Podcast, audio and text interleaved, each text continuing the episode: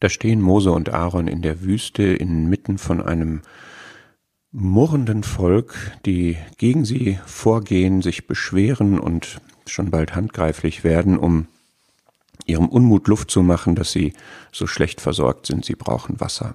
Und dann sagt Gott, redet vor ihren Augen zu dem Felsen, so wird er sein Wasser geben.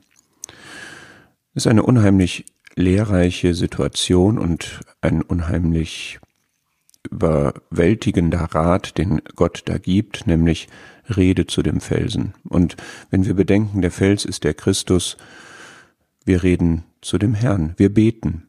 Da ist eine Situation, in der wir in Bedrängnis sind, und das kann insbesondere auch im Volk Gottes sein, dass es ein Murren, Unmut gibt, Widerstand gibt und man würde vielleicht lieber, wie Mose es leider getan hat, dreinschlagen, aber rede zu dem Felsen, mach die Sache zum Gebet.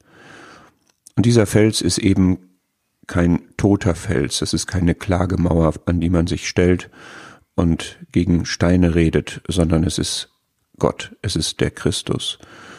Und er fordert dazu auf, schüttet euer Herz vor ihm aus. Ich finde das rührend, dass dieser massive, wuchtige, stabile Fels, aus dem dann in der Wüste tatsächlich Wasser gekommen ist bei Mose, dass der aber auch der Ort ist, wo wir unser Herz ausschütten können und dass das jemand ist, der unendliches Mitgefühl und Mitempfinden hat, der tatsächlich hört und der auch einen guten Weg und einen guten Plan zu seiner Verherrlichung hat. Zu diesem Felsen kann man gerne kommen und mit ihm reden.